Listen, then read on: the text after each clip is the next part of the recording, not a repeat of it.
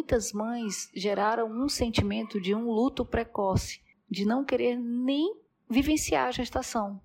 Então é como se tivesse recebido o bebê e não conseguisse viver de jeito nenhum aquela maternagem, porque era um bebê que para todos ninguém sabia o destino desse bebê.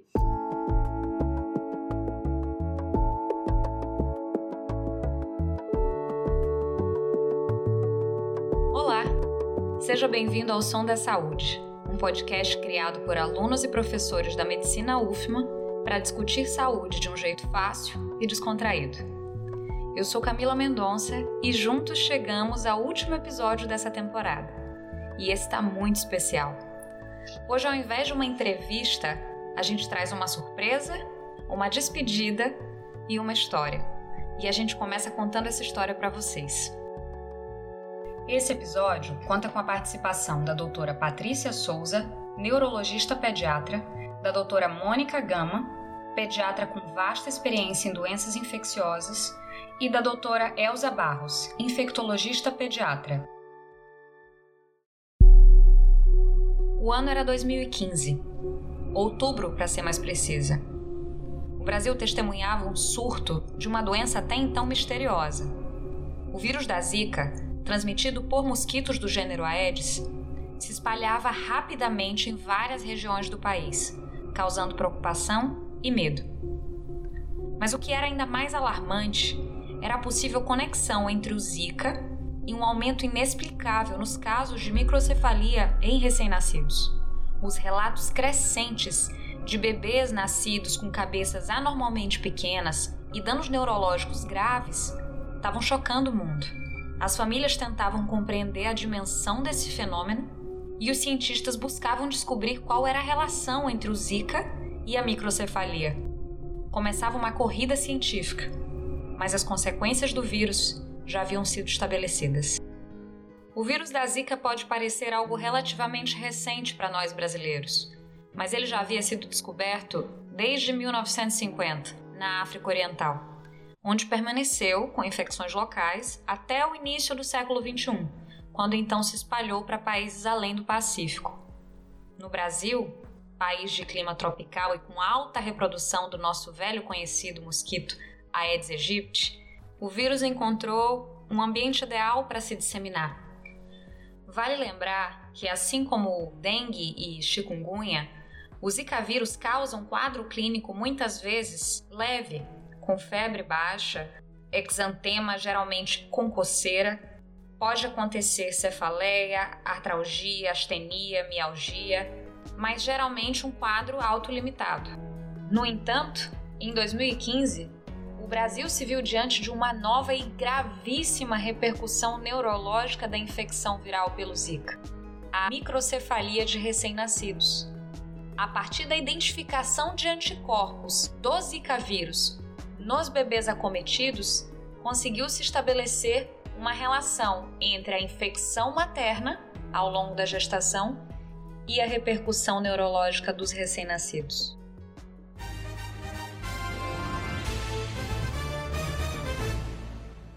transmissão do Zika vírus pelo Aedes aegypti provocou o aumento dos casos de microcefalia no país, principalmente na região Nordeste, mas ainda existem muitas dúvidas. Se o infectado for uma mulher e ela estiver grávida, o Zika pode atacar o bebê. Ele invade a placenta, entra na corrente sanguínea do feto e vai direto para o cérebro, atrás dos neurônios. O que você ouviu foi só um exemplo de como rapidamente a epidemia de Zika alcançou os jornais, a internet e uma chuva de informações caiu sobre a população brasileira. Isso gerou uma disseminação em massa de um desespero social e também uma certa incerteza dos próprios profissionais de saúde, a quem cabia o enfrentamento a esse novo quadro tão alarmante. Sobre isso, a pediatra Mônica Gama detalha o sentimento àquela época. Do ponto de vista da assistência, de quem presta assistência, a gente foi surpreendido pelo grande movimento da mídia, porque não chegou para a gente nenhum protocolo, nenhuma nota técnica, como acontece em geral, como aconteceu com a monkeypox, como aconteceu com a, a Covid. O que chegou foi na mídia relatos individuais que depois passaram a ser coletivos a partir do profissional de saúde, né? Então, para mim, chegou dessa forma. Para a gente ter ideia da proporção dessa epidemia no período, apenas em 2016, o Ministério da Saúde registrou mais de 2 mil casos de microcefalia e alterações no sistema nervoso central por causa da infecção pelo Zika vírus. Essa explosão de casos da agora chamada Síndrome Congênita pelo Zika vírus seguia cercada de inúmeras dúvidas. Como deveria ser o acompanhamento de saúde dessas mulheres grávidas? Como o sistema público de saúde poderia intervir? Como esses bebês se desenvolveriam? Essas perguntas se tornaram de longe o principal tópico de discussão nas rodas de pediatria de todo o Brasil. Sobre isso, a neurologista pediatra Patrícia Souza, um dos principais nomes no acompanhamento dos casos de síndrome congênita pelo Zika no Maranhão, traz seu depoimento. Bom, em 2015 nós tivemos uh, o boom da síndrome congênita de Zika vírus, que no começo foi como se fosse eram casos de microcefalia severa e não se sabia a origem dessa microcefalia, a etiologia da microcefalia. Então foi montado um ambulatório para receber essas crianças e eu fui destinada a acompanhar essas crianças no ambulatório. O que me chocou muito foi o fato das mães, muitas mães ainda foram para o ambulatório gestante porque descobriram durante a gestação que tinha criança com microcefalia e ninguém sabia o que era. Não se sabia se era uma doença progressiva, não se sabia como esse bebê ia nascer. Então, muitas mães geraram um sentimento de um luto precoce, de não querer nem é, vivenciar a gestação, porque achavam que o bebê ia nascer e ia morrer. Então, isso me chocou muito porque os bebês nasceram e os bebês estavam lá. E algumas iam com aquele sentimento de que de não posse daquele bebê. Então é como se tivesse recebido o bebê e não conseguisse viver de jeito nenhum aquela maternagem, porque era um bebê que para todos ninguém sabia o destino desse bebê. E se o país como um todo foi afetado pelas interrogações sobre o quadro, o que dizer das mães dessas crianças? De uma hora para outra, essas mulheres e famílias tiveram suas vidas completamente alteradas. Foi a expectativa pela chegada de um novo filho se convertendo em angústia e até rejeição à criança. E quem pode julgar? Não se sabia ao certo os cuidados necessários, a capacidade de desenvolvimento ou mesmo a expectativa de vida dos bebês acometidos. Como foi para esses pais receber a notícia, em meio a tanto caos e incerteza, de que seu filho, seu esperado filho, sofria de microcefalia? De acordo com um estudo da Universidade Federal do Maranhão, juntamente ao Centro de Referência Estadual em Neurodesenvolvimento, Assistência e Reabilitação de Crianças, UNINAR, grande parte dos pais de crianças nascidas com síndrome congênita do Zika afirmam que os médicos omitiram informação, enquanto outros profissionais deram a notícia afirmando, aspas, seu filho tem três meses de vida. Nem adianta, seu filho não vai enxergar, não vai andar, não vai estudar, não vai fazer nada que uma criança normal faz. Isso só evidencia a falta de preparo e até de humanidade dessas pessoas em um momento tão delicado como esse.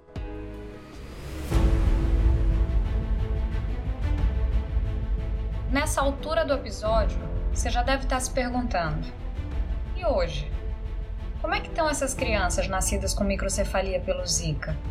Como é que se deu esse desenvolvimento ao longo dos últimos sete anos? Para isso, a gente usou como fonte de referência duas escalas de desenvolvimento: o exame neurológico infantil Hammersmith e a escala Bailey de neurodesenvolvimento infantil. A partir delas, é possível compreender as principais sequelas dos bebês com microcefalia. Essencialmente, eles apresentaram perdas neuromotoras graves, como dificuldade para andar, paralisia cerebral, encefalopatia crônica, epilepsia, fraqueza muscular, problemas de fala e de inserção social e até deficiência visual. Alguns casos mais graves, outros mais leves. Sobre o tema, vamos ouvir novamente a doutora Patrícia. Hoje os nossos bebês estão com 7 anos de idade né? São crianças que, na sua grande maioria, são crianças realmente com um problema neurológico grave, com um tipo de encefalopatia crônica não progressiva, uma microcefalia, uma epilepsia de difícil controle, mas eles estão vivos. E durante esse tempo todo, esse sentimento foi construído, né, para essas mães, para que elas pudessem viver a maternagem né, mesmo com seu filho com uma doença crônica que hoje a gente já conhece muito bem, que é a síndrome congênita do Zika vírus. Diante desse quadro, é fácil presumir que essas crianças e suas famílias demandam cuidados especiais e contínuos, incluindo o apoio de uma equipe multidisciplinar. No entanto, segundo dados do próprio Ministério da Saúde, dos 3.423 bebês nascidos com microcefalia entre 2015 e 2020, apenas cerca de 57% estão hoje em acompanhamento. Em São Luís, algumas mães residentes do interior do estado não recebem auxílio governamental por não estarem vinculadas à Casa Ninar, hoje o centro de referência dos casos no estado. Essa parte da população não foi englobada no atendimento, ficando à mercê da própria sorte para lidar com as consequências do quadro de Zika. E para a parcela da sociedade que não foi diretamente afetada pela doença, de repente e de forma abrupta, a presença do Zika e da microcefalia na mídia despencou. As notícias ficaram escassas e o público, de uma hora para outra, parou de ter contato com informações sobre todo esse quadro. O vírus simplesmente saiu do nosso radar. Embora tenhamos alguns casos diagnosticados no período, cerca de 3.500, segundo o Ministério da Saúde, essa questão da rotatividade de ciclos relacionada à estação climática causou uma interrupção do foco da doença, o que a deixou por algum tempo quase que esquecida socialmente. Conversamos com a doutora Elza Barros, infectologista pediatra, e com a doutora Mônica Gama sobre isso. Diminuíram as chuvas, né? talvez o vetor diminuiu também. A gente teve muita gente infectada naquele período. É exatamente isso. Se esgotou os suscetíveis, aí passa um tempo sem e agora se repete um novo ciclo de pessoas que não foram expostas naquele momento. A suscetibilidade é, Mas porque concentrou em Pernambuco, ah, em alguns é estados, regional, né, em algumas, algumas localidades, né? Infelizmente, que eu saiba, nós não temos uma explicação epidemiológica para isso.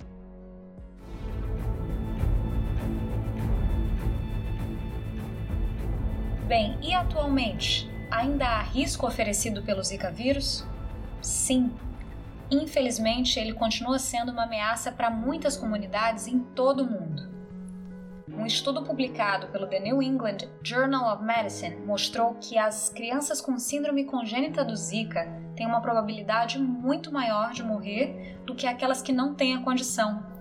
E entre as principais causas de morte destacam-se as malformações congênitas múltiplas e a sepse, a infecção generalizada principalmente nos primeiros meses de vida.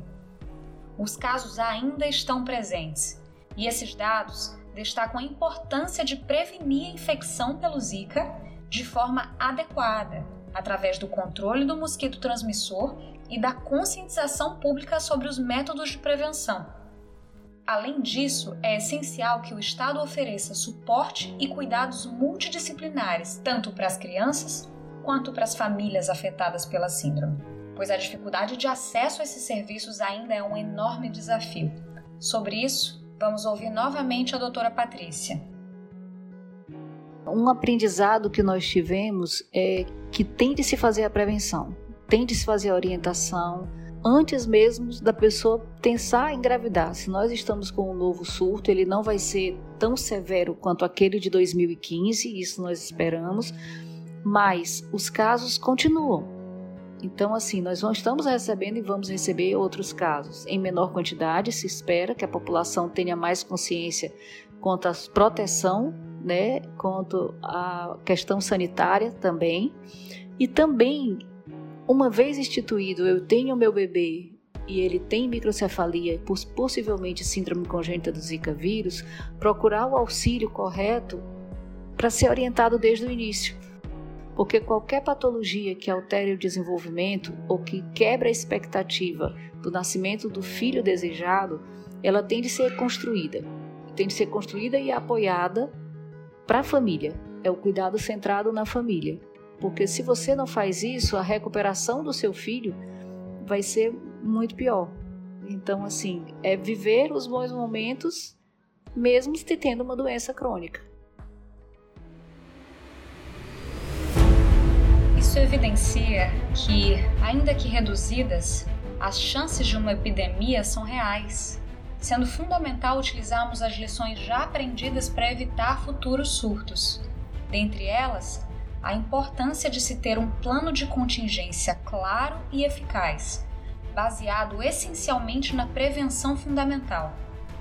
Recentemente, no final de março desse ano, o Instituto de Pesquisa francês Pasteur firmou um acordo com a Universidade de São Paulo, a USP, para a criação do seu primeiro laboratório no país. Com foco na pesquisa de doenças infecciosas, o laboratório poderá desempenhar um papel de inteligência na detecção de surtos virais como o do Zika, para que possamos então antecipar soluções de enfrentamento. Como vimos, a síndrome congênita do Zika é um problema grave de saúde pública que demanda cuidados específicos e integrais. As taxas de mortalidade e as complicações decorrentes da doença evidenciam a necessidade de medidas efetivas para o cuidado integral e suporte às famílias afetadas. Isso, na sociedade atual, se constitui como um grande desafio, como destacam a doutora Mônica e a doutora Elza. O controle vetorial, né, que é muito é, complexo. Ainda mais que a época é época de chuva. É, e a gente né? tem aí, ainda que tenhamos o lixo sendo recolhido, a população continua desprezando lixo em qualquer lugar. Então, são duas coisas ruins, né? É o, o serviço prestado e a população que não colabora nem com lixo dentro do seu domicílio, nem com lixo que bota fora do seu domicílio. Né? Então, a pobreza que as pessoas mexem no lixo e o lixo fica a céu, a céu aberto, acumulando água. O, o, vetor que, que evoluiu, veja que coisa interessante, o vetor evoluiu. Antes, o Aedes só, só, só se procriava em água limpa. Hoje, não. Ele se, ele se multiplica, ele procria, como é? Ele rompe ovinhos na água suja, suja e imunda. E antes não era assim. Ah, então aí agora a gente não consegue o controle vetorial, porque por, a não ser que realmente houvesse uma, uma é, colaboração efetiva de toda a população, porque a gente fala de calha nas casas. Quem é que sobe na calha para ver? A tampa a caixa d'água, faz isso, faz aquilo. As plantinhas que acumulam água nas suas folhas. Desse modo, fica clara a necessidade de mudarmos os atuais paradigmas sociais para evitarmos a possibilidade de uma nova epidemia de Zika. E diante da falta de tratamento eficaz ao vírus, a prevenção ainda é a nossa principal ferramenta. Evitar deixar focos de água parada para replicação do vetor, usar repelente em grupos de risco, como as gestantes, e fazer um pré-natal de qualidade são ingredientes fundamentais na luta contra as consequências da infecção pelo Zika. Além disso, não podemos perder de vista as famílias afetadas, que precisam ser pauta perene das autoridades e da sociedade, na garantia de um acesso a um acompanhamento amplo e constante que proporcione condições de vida digna a essas crianças e famílias. Para elas, estando ou não nas grandes mídias do país, o Zika vírus nunca será esquecido.